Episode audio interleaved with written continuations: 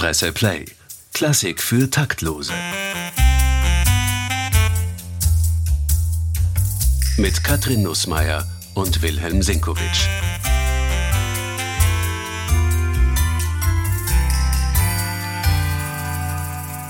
Die heutige Ausgabe unseres Podcasts entsteht auf die Anregung eines Hörers. Jetzt wissen Sie, meine Damen und Herren, warum wir Sie immer bitten, uns Reaktionen zu schicken. Dann kommen Sie dran, Sie sehen Genau, also es kann passieren, dass wir das wirklich aufgreifen und in diesem Fall tun wir das. Und ich finde persönlich auch, das ist eine tolle Idee. Ich freue mich wahnsinnig auf diese heutige Folge, denn wir schauen uns an die musikalische Struktur von Bohemian Rhapsody. Ich freue mich auch sehr drauf. Ich habe das Stück vorher nicht gekannt, obwohl man an dem nicht vorbeikommt, das gebe ich zu.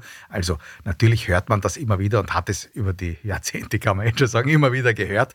Aber, Aber du gehörst nicht zu denen, von denen es in meinem Freundeskreis, wie ich gleich zugeben muss, sehr viele gibt, die das in- und auswendig können und an jeder Gelegenheit mitträllern in jeder Lautstärke. Ja, nein, also nicht- in hoher Lautstärke. Nicht im geringsten. Ich habe das also, wie gesagt, bewusst überhaupt noch nie mehr angeschaut. Jetzt habe ich es mir angeschaut, weil wir ja auf Höreranregung jetzt uns dem widmen. Und ich muss sagen, es ist eine spannende Begegnung für mich Ja. geworden. Ja. Also konkret, es geht um das Stück Bohemian Rhapsody von Queen. Das ist kein klassisches musikalisches Stück, sondern es ist ein, eine Rocknummer, wenn auch keine typische. Also Rock für Taktlose.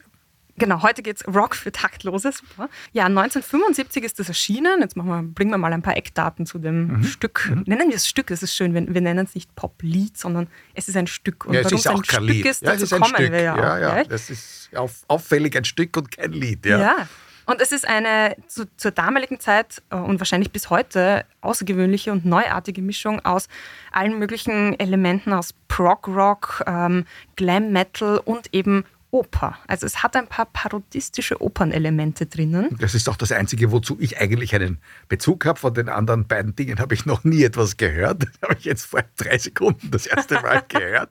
Also, ja. Ja. wir konzentrieren uns ja auch darauf, was sozusagen Klassikfreunde ähm, daraus rausnehmen können oder was Leute, die dieses Lied sehr schätzen, dann vielleicht darüber erfahren können, wenn wir erzählen, welche Inspirationen sich Freddie Mercury vielleicht geholt haben könnte bei der Komposition dieses Stücks.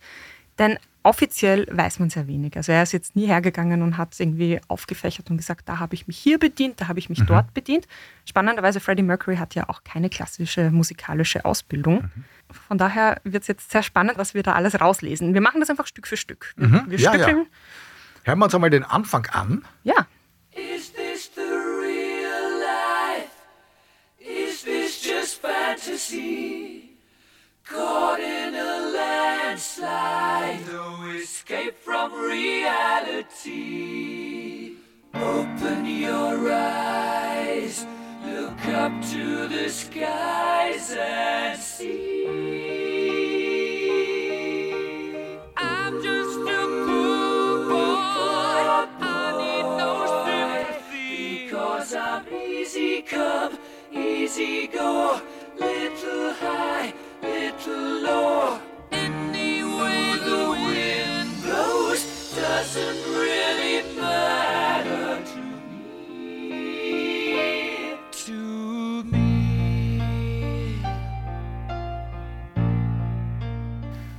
Das war also das Intro des Songs. Man kann ja ganz grob sagen, dass sich dieses Stück, bleiben wir bei Stück, nicht weißt du, dass sich dieses Stück in sechs Teile gliedert. Die werden wir jetzt Schritt für Schritt auch alle durchgehen. Das erste war jetzt das Intro. Was fällt dir denn dazu ein, lieber Willi? Ja, also das ist jetzt war wirklich erster Teil einer mehrteiligen und sehr vielschichtigen Angelegenheit, die ich da kennenlernen durfte.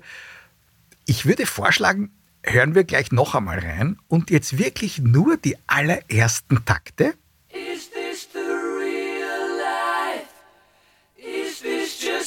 Fantasy? Caught in a landslide, no escape from reality. Und liebe Katrin, wenn du mich fragst, was ich da für Assoziationen dazu habe, da würde ich sagen, das ist mit Sicherheit eine Anleihe beim hochbarocken Madrigal. Okay, was ist ein Madrigal? Oder der, die das Madrigal? Der, die das Madrigal, das Madrigal ist eine Kunstform knapp vor der Entstehung der Oper.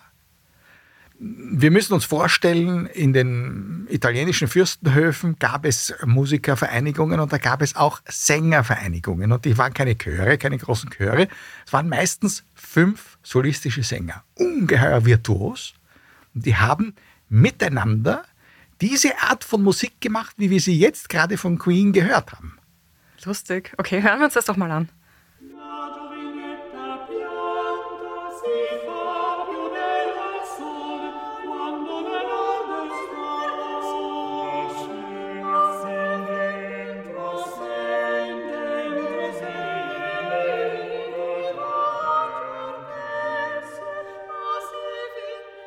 Es ist lustig, dass es nicht nur von den Harmonien her sehr ähnlich klingen, sondern es hat auch diese, der Gesang, dieses zarte, zurückhaltende.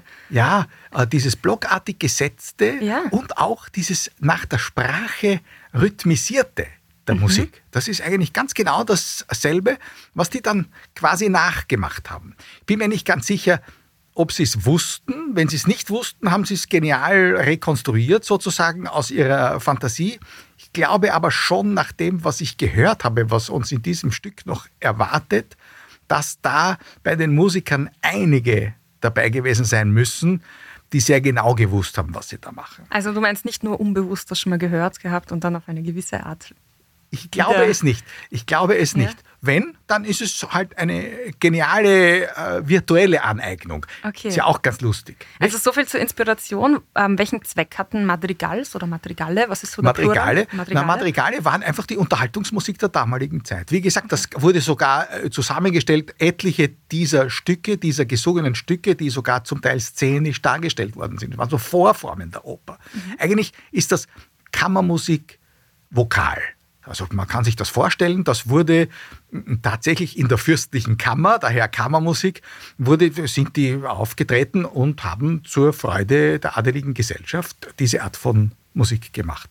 Okay. Interessant ist das, wie es jetzt weitergeht in Bohemian Rhapsody. Das fängt also mit so einem, also ich habe zuerst gesagt Hochbarock, eigentlich ist es Frühbarock, also das ist Ja. die, die Grenze zwischen Renaissance und Barock, also schon in der Renaissance hat man Madrigale gesungen.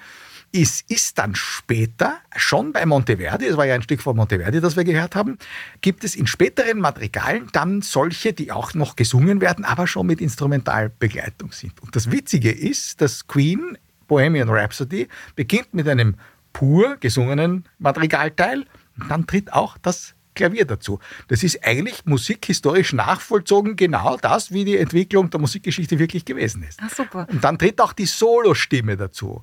Und da kommen wir schon in Richtung Erfindung der Oper. Die Solostimme mit spärlicher Begleitung, das war dann der Beginn der Oper. Also wenn wir das jetzt ganz gewagt sagen wollen, dann ist ähm, Bohemian Rhapsody ein Durchlauf der Musikgeschichte. Ja, ein bisschen so, ein bisschen so ist es schon. Ja, ja, wir werden dann noch darauf zurückkommen, weil wir kommen ja dann wirklich im späten 20. Jahrhundert an. Aber jetzt sind wir noch zwischen Renaissance und Barock, Okay. dann mit Eintritt der Instrumente und dem ersten Einsatz der Solostimme sind wir eigentlich dann schon im Barock eben unterwegs in Richtung Hochbarock, unterwegs in Richtung Opernstilistik. Ich würde vorschlagen, hören wir es noch einmal von Anfang und dann hören wir genau dort, wo das Klavier eintritt und dann die Solostimme eintritt, ist schon stilistisch ein bisschen ein Bruch. Is this the real life?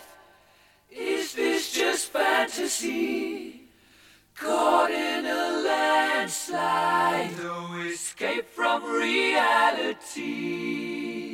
Open your eyes, look up to the skies and see. I'm just a poor boy. I need no sympathy. Because I'm easy come, easy go. Little high, little way the wind blows doesn't really matter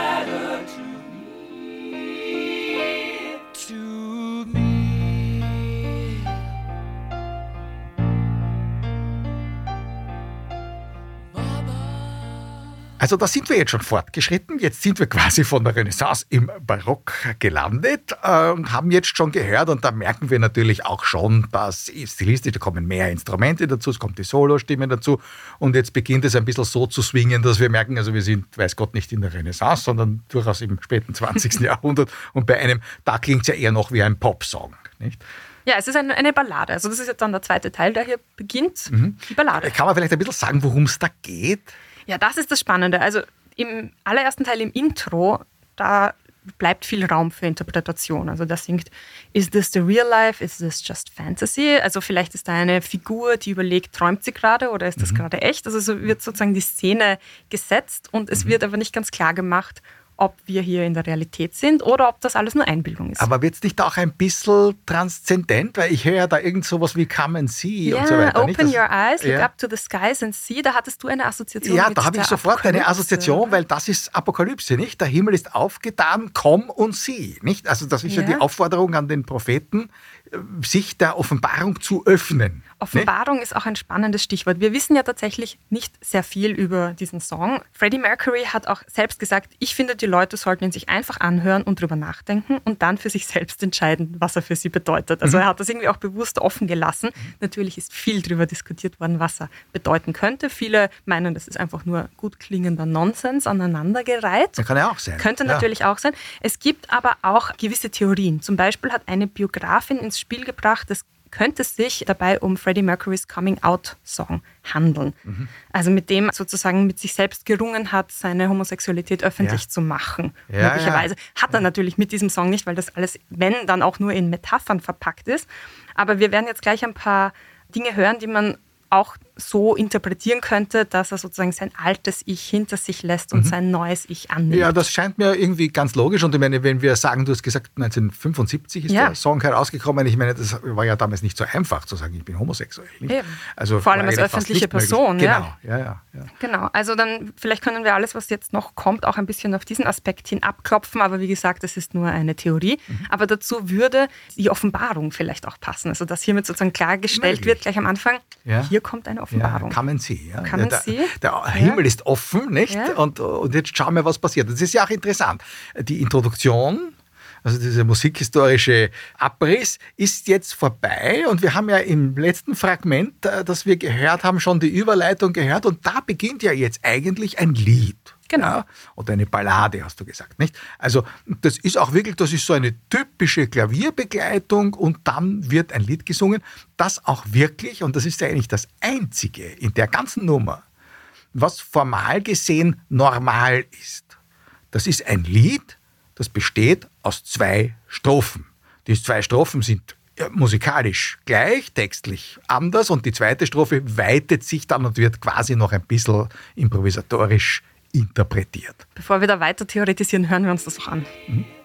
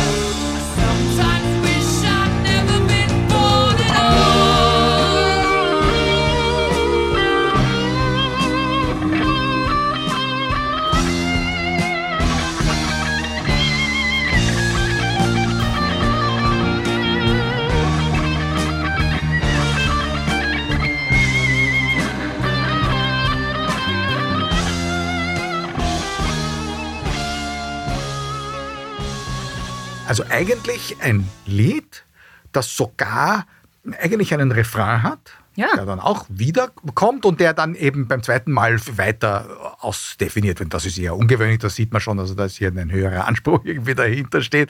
Ein rhapsodischer Anspruch. Eigentlich ist diese Nummer ja eine Rhapsodie, weil die, die unterschiedlichsten Sachen da zusammengewürfelt Jetzt hast du werden. das Stichwort gesagt, das wäre sowieso eine meiner Fragen gewesen. Bohemian Rhapsody. Also Das ist es. Bohemian, das, kann, das ist eine aus, aus dem Lebensstil der Bohem geboren. Ähm, aber was ist eine Rap Rhapsody? Eine, eine Rhapsody Eine in Rhapsody. Blue oder eine ungarische Rhapsodie oder eine slawische Rhapsodie, gibt's alles, ja, sind eigentlich, also im Italienischen ein Pasticcio. Mhm. Unterschiedliche Sachen, eine Pastete, werden zusammengemixt, nicht? Und, Warum hat man äh, nicht Kompott dazu gesagt, oder? Hätte man ja, ja, Fleckerlteppich, ja, Fleckerlteppich ist es genau. Das ist das, äh, das ist das Beste, so eine, so eine Rhapsodie. Und je nach Raffinement des Komponisten, da kommen wir bei Bohemian Rhapsody dann auch noch drauf, drauf zurück, gibt es dann schon formale Aspekte auch, aber die haben jedenfalls nichts damit zu tun mit dem, was wir jetzt gerade gehört haben. Der zweite Teil ist ein Lied mit Refrain, zwei Strophen. Das wäre eigentlich die normale Nummer, Ja. könnte man sagen. Aber m, worum geht es eigentlich in der Nummer? Ja, textlich ist dieser Teil des ganzen Songs ja noch der vermeintlich, sage ich mal, eindeutigste. Mhm. Wer weiß, wie viele Metaphern da auch noch dahinter stecken, aber zumindest man kann da eine relativ klare Geschichte rauslesen. Mhm. Also er singt Mama just killed a man, also ich habe gerade einen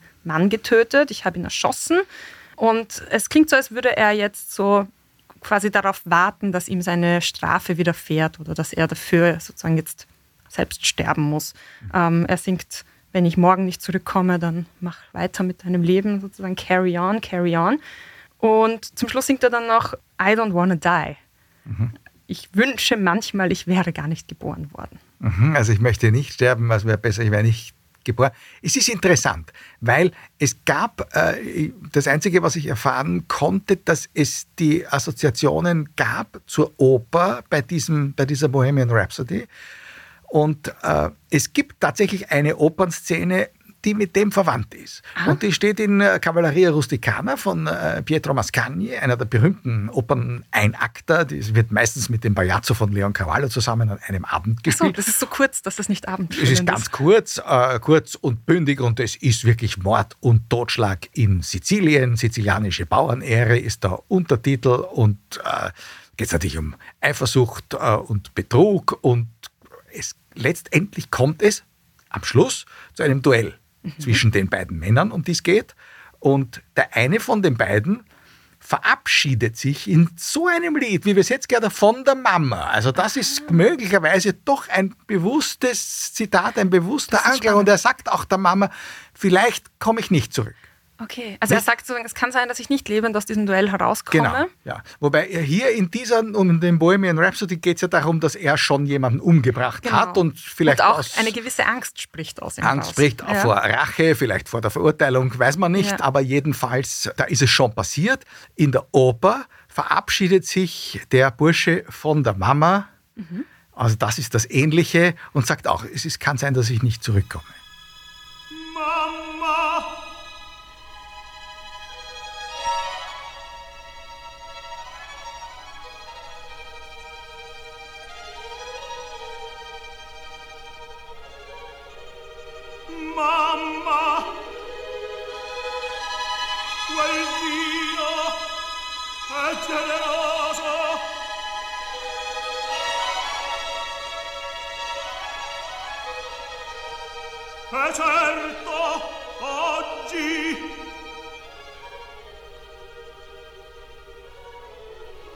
troppi bicchier ne ho tracannati.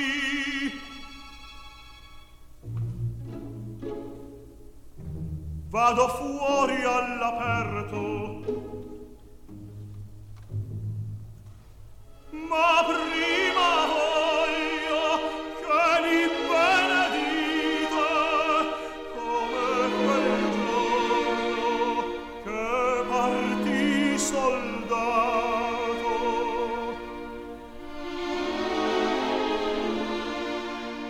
Also es ist eigentlich ein Abschied, er spürt, er weiß, äh, er wird das nicht äh, überleben und sagt halt der Mama, ja, so ist, äh, wie soll er sich bitte um das Mädel kümmern?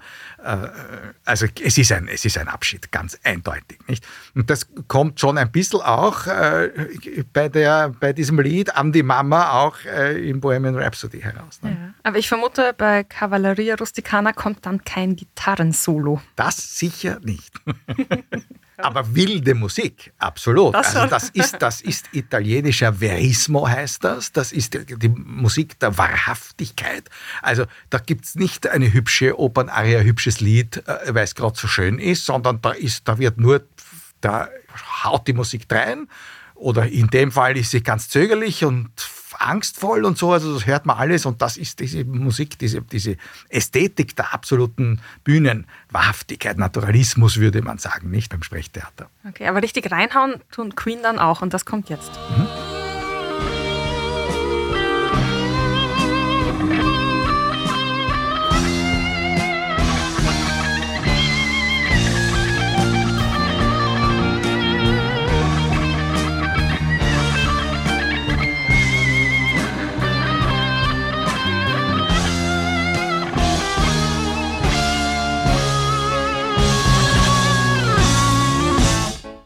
Also das ist ein riesiges Gitarrensolo, in das dieses einfache Lied eigentlich hineinmündet. Das explodiert ja richtig. Genau, es explodiert und so wie wir hier jetzt alle Teile eigentlich ein bisschen nach Gutdünken analysieren und also da ist sehr viel eigene Interpretation dabei von dem, was wir hier erzählen. Aber da könnten wir genauso gut analysieren, was dieses Gitarrensolo eigentlich bedeutet. Ist das die Reise, die dieser Ich-Erzähler unternimmt, nachdem er Nachdem er sich von der Mama verabschiedet genau, hat. Ja. oder ist das vielleicht sowas wie die Auffahrt in den Himmel? Ja, es, schauen wir mal, was nachkommt. Ich finde es auch spannend, weil das Gitarrensolo hat so eine irre Dynamik und dann auf einmal, das werden wir jetzt gleich hören, kommt so eine, eine Abbremsung rein. Auf einmal wird das, das Tempo gemäßigt und ganz klar und Ja. nachdem es vorher so schön sich hinaufgeschwungen hat, hat auf einmal alles wieder einen ganz klaren Tack, Tack, Tack, Tack. I see a little silhouette of a man. Scaramouche, Scaramouche, will you do the fandango? Thunderbolts and lightning, very, very frightening me. Galileo, Galileo, Galileo Figaro. Magnifico! I'm just a poor boy, nobody loves me. He's just a poor boy from a poor family, sparing his life from this monstrosity. Easy go. Will you let me go? Bismillah. No, we will not let you go. Let him go. Bismillah. We will not let you go. Let him go. Bismillah. We will not let you go. Let me go. We'll not let you go. Let me go. We'll not let you go. Never let me go. Oh, mamma mia, mamma mia. Mamma mia, let me go. Beelzebub has a devil put aside for me. For me. For me. Das ist ein irres Durcheinander. Was gibt es denn da für Deutungen dazu? Naja, also auf der Textebene mal einiges. Wir werden uns dann auch, also ich möchte mir dann von dir auch gerne erzählen lassen, was da auf der musikalischen Ebene sozusagen dahinter steckt. Auf der Textebene, I see a little silhouette of a man, also er sieht eine Silhouette. Dann sagt er, Scaramouche, will you do the fandango? Da sind wir wieder, jetzt sind wir wieder beim Monteverdi und noch früher eigentlich ist Scaramouche eine Figur der Commedia dell'arte. Genau, also aus dem Italien des 16. Jahrhunderts ja, circa. ja. Ähm, das war auch mal ein prahlerischer Feigling, diese Figur. Ähm, da sind wir jetzt in dem Bereich, wo wir nicht wirklich wissen, wie viel Nonsens da aneinandergereiht wird und wie viel das zusammenpasst. Aber er, er fragt diese Figur, will you do the fandango? Was ist der Fandango? Der Fandango ist ein spanischer Tanz gewesen, der sogar Operngeschichte geschrieben hat, denn, und interessanterweise wiederum als Zitat, Mozart lässt im Finale des dritten Akts von Figaros Hochzeit einen Fandango tanzen, am Höhepunkt der politischen Auseinandersetzung, wenn man so will, zwischen dem Figaro und dem Grafen. Und da wird plötzlich ein Fandango getanzt von der Gesellschaft am Schloss. Und dieser Fandango, das ist Musik, die zitiert Mozart aus einem damals sehr populären Ballett, das auch in Wien uraufgeführt worden ist von Christoph Willibald Gluck und das ist das Don Juan Ballett. Und das ist wieder doppelt witzig, weil die nächste Oper von Mozart war Don Juan oder Don Giovanni, da kommt dann kein Fandango mehr vor, aber so verquicken sich in der Wiener Klassik, also wir schreiten jetzt vom Barock zur Wiener Klassik, verquicken sich die, äh, die historischen Bezüge. Und es ist ganz witzig, dass er hier bittet, ähm, der Scaramouche möge einen Fandango tanzen. Ja, es hat auf jeden Fall nichts mit einem Gewitter oder mit einer Angstsituation zu tun, weil das nicht. ist dann die nächste Zeile. Mhm. Blitz und Donner machen mir Angst, singt er da. Und dann kommt schon Galileo, Galileo, Galileo, Galileo.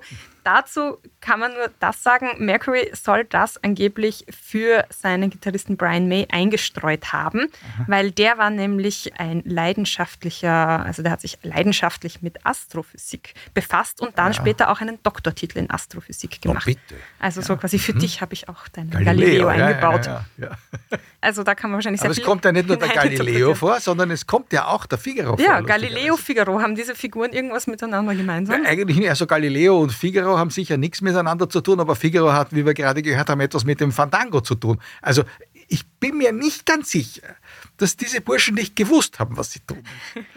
Es kann auch alles Zufall Es sein. kann auch alles- ich will gar nicht dran glauben. Ja. Ich meine, das sind halt auch alles schön klingende Worte, die man gut singen kann und wo man sich denkt, so, ja, vielleicht wir machen was in Richtung Opernparodie. Welche Begriffe fallen dir ein, die, die reihen wir jetzt aneinander? aber Stichwort Opernparodie, das sollte es ja wohl sein. Ich glaube, Ja. das haben Sie ja auch so benannt. Nicht? Ja, das, das ist auch überliefert, dass das so ähm, der Zweck war. Zu Figaro noch eine Frage. Wer war dieser Figaro? Weil der kommt doch in ganz vielen Opern immer wieder vor. Viele sind es nicht, aber Einige. er kommt vor. Also das ist der Barbier. Der Figaro ist der, ist der Barbier. Gibt es den Barbier von Sevilla. Das ist die erste Geschichte nach einem Figaro-Drama von Beaumarchais. Die zweite ist Figaros Hochzeit. Und das ist dasselbe Figaro. Das ist dasselbe Figaro, ist dasselbe Graf Almaviva, nur äh, im äh, Barbier von Sevilla, den für die Oper Rossini lange nach der Mozart-Oper Figaros Hochzeit, also das erste, jetzt das zweite der Stücke ist als erstes vertont worden, nicht? Also das Ähm, heißt, Mozart hat die Hochzeit des Figaro erzählt und dann kam Rossini und hat ein Prequel geschrieben. Ja, wobei ein Zeitgenosse von Mozart, Paisiello, hat auch bereits den Barbier von Sevilla komponiert. Also die Zeitgenossen von Mozart konnten beide Stücke, den Barbier von Sevilla als auch Figaros Hochzeit, auf der Bühne sehen. Es gibt ja drei Figaro. Dramen von, äh, von Beaumarchais. Das dritte ist viel später und, und es erzählt eigentlich eine Geschichte, dass also der, der Barbier, der Figaro, ist der schlaue Bursche, der dem Also quasi ein Grafen- Friseur, kann Ein Friseur, sagen, das ist der, es ist der Barbier des, äh, des Grafen, der aber Mädchen für alles ist und ihm dazu verhilft, dass er seine Angebetete, die Rosina, aus dem Haus des Dr. Bartolo befreien kann und heiraten kann. Und diese Rosina ist dann im zweiten Teil in Figaros Hochzeit die Gräfin und da ist er ihrer schon überdrüssig und möchte sie betrügen. Und äh, das sind die Geschichten, die da dahinter stehen und die da erzählt werden. Es gibt dann auch noch einen Barbier von Bagdad, den hat ein Wagner-Zeitgenosse Peter Cornelius komponiert. Aber das ist jetzt nicht wichtig. Der Figaro, der hier zitiert wird, ist, wenn überhaupt, dann sicher der von Mozart. Wenn er denn wirklich bewusst zitiert Mhm. wird und vielleicht ist es auch einfach nur so das erste Wort, das einem einfällt, wenn ich sage Oper. Kann sein. Figaro. Ja. Klar. Mhm. Ja, kann Figaro, aber. Das, Figaro, ja, Figaro. auch das ist möglich. Wie gesagt, das kann auch äh, Nonsens auf der höchsten Stufe sein, aber das Lustige an solchen Sachen ist ja, das ist wie an den sibyllinischen Prophezeiungen. Man versteht sie nicht, aber man kann sich was dazu denken. Wenn du dir das jetzt so anhörst, wie viel Klassik oder klassische Musik, wie viel Opernkunst steckt denn eigentlich in dieser Komposition für dich jetzt drinnen? Naja, wenn es eine Opernparodie sein soll, ähm, es ist es eigentlich so, dass ich mir denke, ich habe schon Assoziationen dazu. Es werden auch Dinge zitiert, aber nicht unbedingt Oper. Das Lustigste ist, ein Zitat, das mir aufgefallen ist hier, ist Bohemian Rhapsody. Nämlich die verschiedenen Teile, die offenbar nicht zusammenhängen. Wir haben jetzt gerade eine so interessante chromatische Passage gehört. Und die ist ein Zitat vom Anfang des Stücks. Nur bemerkt das kaum jemand.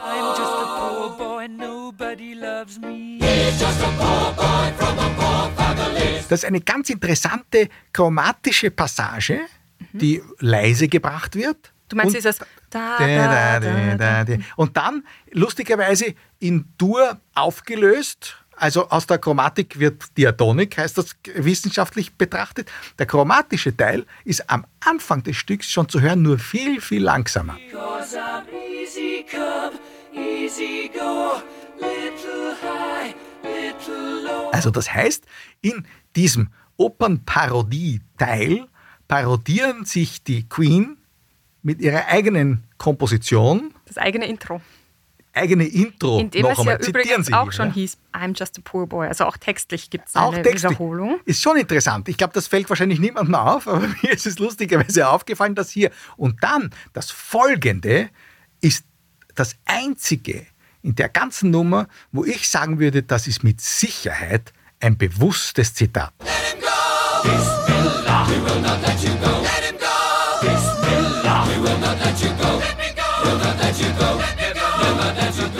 Also das ist eine heftige Chorpassage, wenn man so will. Da sagt ein Teil des Chors etwas und die anderen sagen Nein und antworten drauf. Und die ganze Struktur der Musik, Aufbau, der Habitus der Musik ist ganz sicher ein Zitat aus dem Halleluja, aus dem Messias von Georg Friedrich Händel. Dort klingt das so.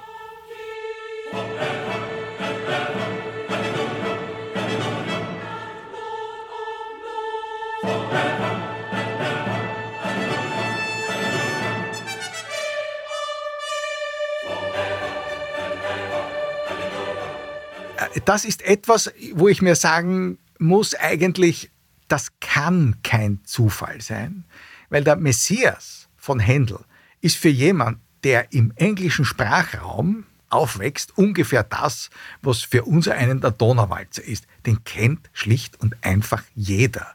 Das heißt, die Queen, alle Musiker da drinnen, und das sind ja, das sind ja offensichtlich wirklich unglaublich raffinierte Arrangeure auch. Also die müssen ja ihre musikalischen Erfahrungen auch außerhalb des Pop- und Rock-Myzels gemacht haben.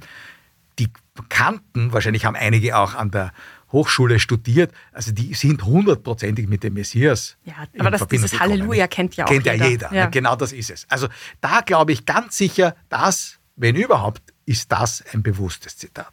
Wir können das sogar weiterziehen, denn äh, es, das Zitat ist ja nicht einfach nur dieses, diese kurze Passage, wie wir sie jetzt gehört haben. Wenn wir die Stelle als Ganzes hören, dann merken wir, dass da diese Frage-Antwort-Struktur da ist, wo immer heftig reagiert wird.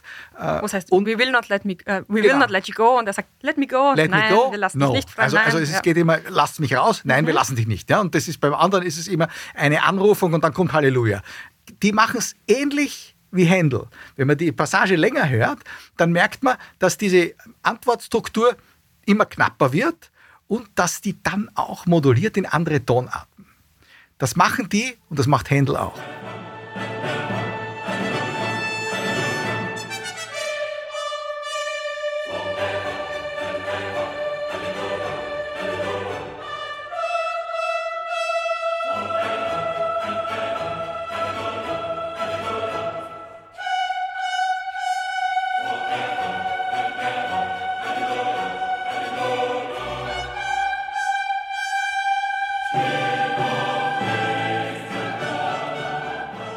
Wir es einmal bei Queen.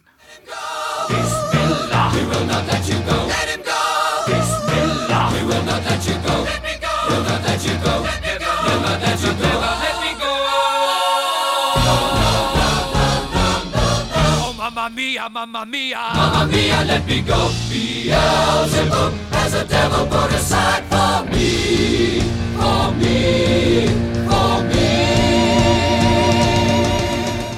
ist ein stetiges Ansteigen. Was ja auch spannend ist, dass hier auf genau den Takt und eigentlich auf dieselbe Melodie wie bei Händel Halleluja gesungen wird, wird hier Bismillah gesungen.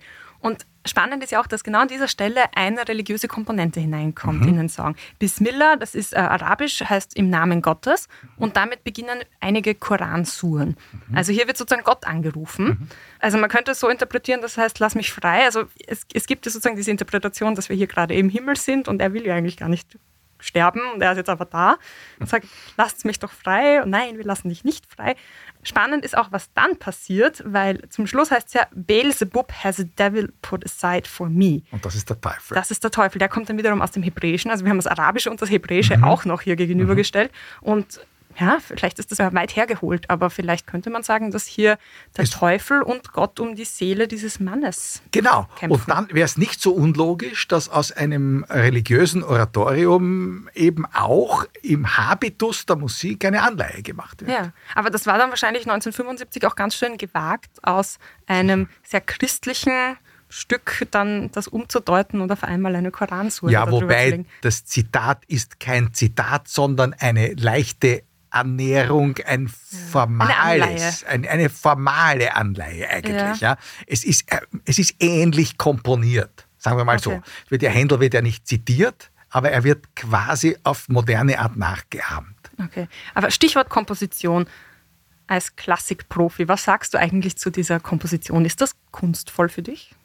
Das ist sehr kunstvoll. Ich meine, es ist schon allein, erstens einmal dieses riesige Durcheinander, wo wir schon gesagt haben, der Fachausdruck dafür ist Rhapsodie und das Ja. heißt ja auch so, ist das eine. Es ist ungeheuer reich an Ideen und die werden also bunt durcheinander gewürfelt, aber wie wir sehen, es hat zum Teil schon Methode und innerhalb des Stücks kann man gewisse formale Ankerpunkte ausmachen. Das ist einmal das zweistrophige Lied oder die Ballade, dann das Zitat der chromatischen Passage aus der Einleitung im Hauptteil, was wir gerade jetzt vorher gehört haben und dann muss man sagen, wirklich grandios an dieser Nummer ist das kompositorische Arrangement. Das ist ungeheuer raffiniert gemacht. Also die müssen ja da wirklich endlos gearbeitet haben, um alle diese Verspiegelungen und Überlagerungen und Echoeffekte äh, so mm, zusammenzukriegen. Also da steckt sehr, sehr viel Arbeit und ungeheuer viel Können dahinter. Ja, tatsächlich, also was überliefert ist, eine Woche lang haben sie im Studio daran gearbeitet und bis zu 160 Spuren wurden übereinander geschichtet für diese. Chorsequenzen. Glaubst du, dass wenn man so ein Stück komponiert, dass man da einen Masterplan braucht und dass das sozusagen, dass man da ausgeklügelt von vorn bis hinten das durchgeplant haben muss? Ja, Du hast zuerst erwähnt, was Freddie Mercury, der es ja eigentlich komponiert hat, studiert hat. Ja, er hat eigentlich Grafikdesign studiert, also er ist kein äh, studierter Komponist oder Dann haben wir so Musik. etwas wie eine äh, grafische Idee und Struktur dahinter. Und da werden ja auch Collagen gemacht, da werden auch Dinge übereinander geschichtet und das ist handwerklich durchaus verwandt und ich finde, das kann man hören. Also das hat jemand gemacht, der eine unglaubliche formale Fantasie hat, auch im Kleinteiligen, nicht? Also wo wird etwas zurückgenommen auf eine ganz simple Struktur und plötzlich wird die Stimme quasi verdoppelt, aber nicht wirklich und so. Das sind ja ungeheure Effekte, die dann auch zum Teil wieder mit dieser visionären äh, Struktur zu tun hat, die ja im Text auch ganz am Anfang steht. Ist das jetzt ein Traum oder ist es Realität und so? Also dieses, dieses Changieren zwischen Traum und Wirklichkeit, das ist ja auch immer da. Und daher auch diese unglaublich radikalen Schnitte, die ja sonst auch nur im Traum passieren. Nicht? Ja. Wo wir fliegen und plötzlich sitzen wir in der Straßenbahn oder umgekehrt. Das liegt Umgekehrt. vielleicht auch daran, dass das ja ein Flickwerk ist und zwar auch wirklich so entstanden ist. Ähm, die Geschichte ist, Freddie Mercury kam ins Studio mit einem Haufen Zetteln. Und die Ideen auf diesen Zetteln, die hätten für mehrere Songs gereicht. Mhm. Aber er hat gesagt, nein, er will dann daraus einen extravaganten, eine extravagante, rockige Mini-Oper machen. Ja, das ist ihm Das gelungen. war der ja. Anspruch, das ist ihm gelungen. Ja, dann haben die das aufgenommen und das Label hat gleich mal gesagt, kein Radio würde das spielen, das bringen wir nicht als Single heraus. Die Band hat dafür gekämpft, das muss die Single werden. Und sie haben sich dann auch durchgesetzt. Äh, Sie haben es dann geschafft, dass ein Londoner Radiosender dieses Lied ähm, gespielt hat und zwar 14 Mal an einem Tag. Und damit war dann klar, na gut, das, das geht wohl, Okay, das das kann man geht. rausbringen. Ja, ja, ja. Und das war natürlich nicht der, der einzige Radiosender, der das dann gespielt hat, weil innerhalb von wenigen Tagen war das dann auch auf Platz 1 der Charts. Toll. Ja, es ist eine unglaubliche Geschichte. Aber auch da sieht man, dass schon irgendeine künstlerische Idee muss dahinter gestanden sein, weil sonst äh, hätte er sich ja nicht so auf die Hinterbeine gestellt und sagt, ich will das genau so machen. Also es ist schon, es hat etwas bei aller Wirrnis des Rhapsodischen, hat es schon wirklich Methode. Es ist ja auch sehr interessant. Diese Nummer kreist, das habe ich mir auch angeschaut, um die Tonarten B und S. Ah, okay. Mama, life it just begun. Und in der Mitte gibt es dann eine Sache, wo wir plötzlich in A landen. Und das ist vom Quintenzirkel her gesehen der genaue Gegenpol von S. I see Also weiter kann man sich nicht entfernen im Quintenzirkel von der Grundtonart also, oder von den Grundtönen sozusagen. Und das ist ja auch äußerst ungewöhnlich in diesem Genre, dass ein so weiter Tonartenplan existiert. Ja, und es ist auch ungewöhnlich, dass es sechs Minuten einen Song beträgt und eben keine klare Strophe, Refrain, Strophe, Refrain, Bridge, Refrain äh, Struktur das hat. gibt es auch, aber nur halt Ja. ganz am Anfang irgendwo. Innerhalb im der einzelnen Im Teile, zweiten die Teil gibt es innerhalb dazu eine Refrainstruktur, aber das kommt ja auch nie wieder. Ja? Es kommt ja am Schluss, das werden wir dann hören, kommt ja wieder so ein Klaviersolo mit Gesangssolo. ja, da kommen wir noch hin, aber jetzt hören wir uns zuerst noch einmal an, wie es aus diesem Opernparodie-Teil Ja. übergeht in einen Hardrock-Teil. Genau, das ist nämlich dann ganz wild. Also da wir, landen wir auf diesem Opernplateau und dann plötzlich ist sozusagen der Kommentar, der fährt dann die Band mit einer, mit einer wahnsinnigen Energie drüber und löscht das alles sofort wieder aus. Nicht?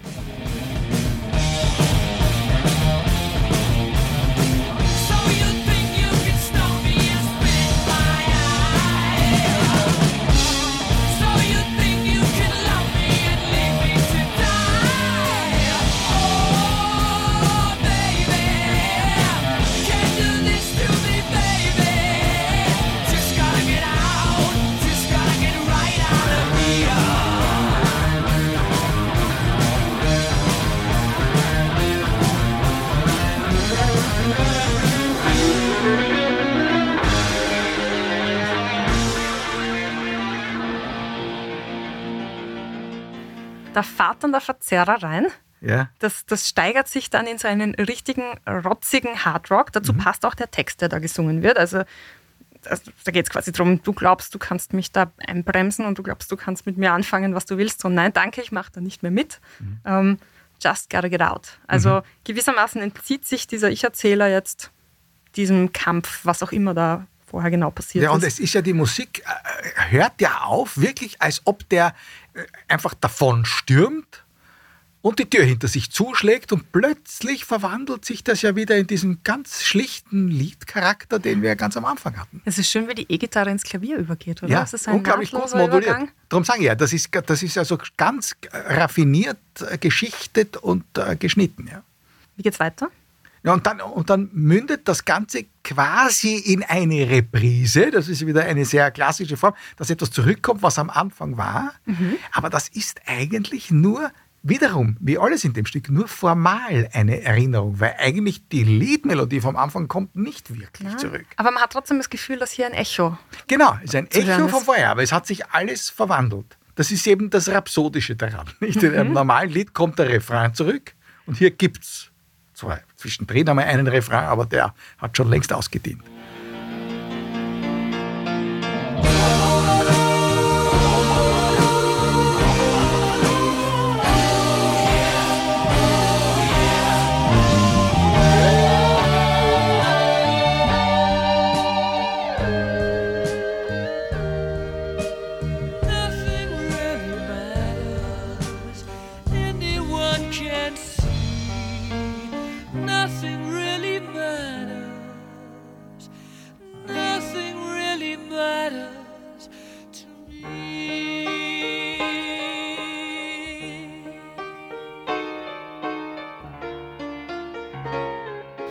Textlich sind wir jetzt wieder dort, wo wir am Anfang waren, wo nichts Bedeutung hat. Nothing really matters. Also Das ist auch formal gesehen, auch von der Klanglichkeit der Musik sind wir auch bei diesem anfänglichen schlichten Tonfall. Aber das Madrigal, das Chormaterial kommt nicht zurück. Also Nein, das nein. ist eher sein Solo. nicht? Genau, aber das textlich wiederholt sich schon. Davor hat es geheißen, anyway, the wind blows, doesn't really matter to me. Und zum Schluss, es kommt dann, dann zum Schluss, ja, alles wurscht. Eh, alles wurscht. Ja. Eigentlich sehr wienerisch, das Lied. Eigentlich sehr wienerisch. Hören wir uns doch zum Schluss dann noch einmal das ganze Lied in einem an. Mit den vielen Erkenntnissen, die wir jetzt gewonnen haben, hört sich das wahrscheinlich auch wieder ganz Wird anders an. gleich ganz anders klingen. Is this the real life? Is this just fantasy? Caught in a landslide, no escape from reality. Open your eyes, look up to the skies and see. I'm just a poor boy. I need no sympathy. Because I'm easy come, easy go, little high, little low. Anyway, the wind blows, doesn't